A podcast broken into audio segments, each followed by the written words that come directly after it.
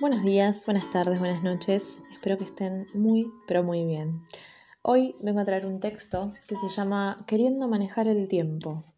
Y dice así. Recorro la impaciencia con los ojos, intentando comprenderla. Apareció un día, sin mayores explicaciones, y se depositó en un rincón de la habitación. Mueve sus pies, que no tocan el suelo, y me mira. De vez en cuando tose e incluso cuando no hace ningún ruido se hace notar. Me toma varios días entender de dónde salió, quién la invitó y cómo logró entrar. Pero con el paso de los días voy entendiendo que nace, contrario a lo que creería, de todo el crecimiento que pude lograr.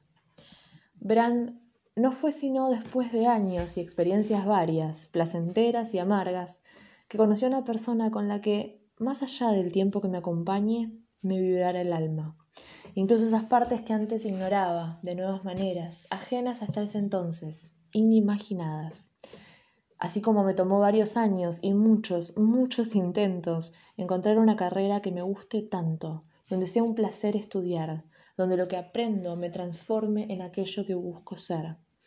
Me tomó años y muchas aperturas de ojos construir un espacio que sienta verdaderamente mío, construirme un hogar dentro de mi hogar.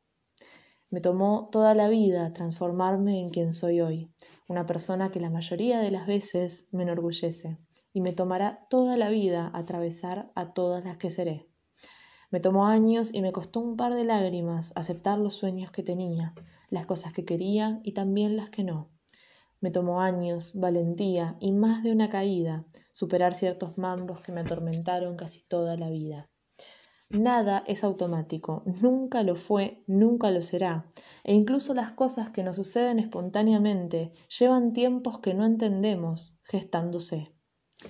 Lo que pasa es que ahora vi algunos resultados, de repente encontré cosas que sí quería en mi camino, algunas ajenas, otras propias. Vi esos resultados, me acerqué a aquello que quiero y ahora quiero el resto. Busca instalarse la paciencia, la disconformidad, pero la vida no funciona así.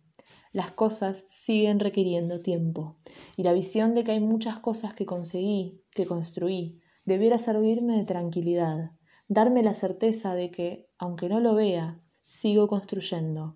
No debiera ser fuerte de miedo ni ansiedad, porque eso que quiero y aún no veo, eso que no quiero, pero necesito, todo se gesta silenciosamente en mi interior.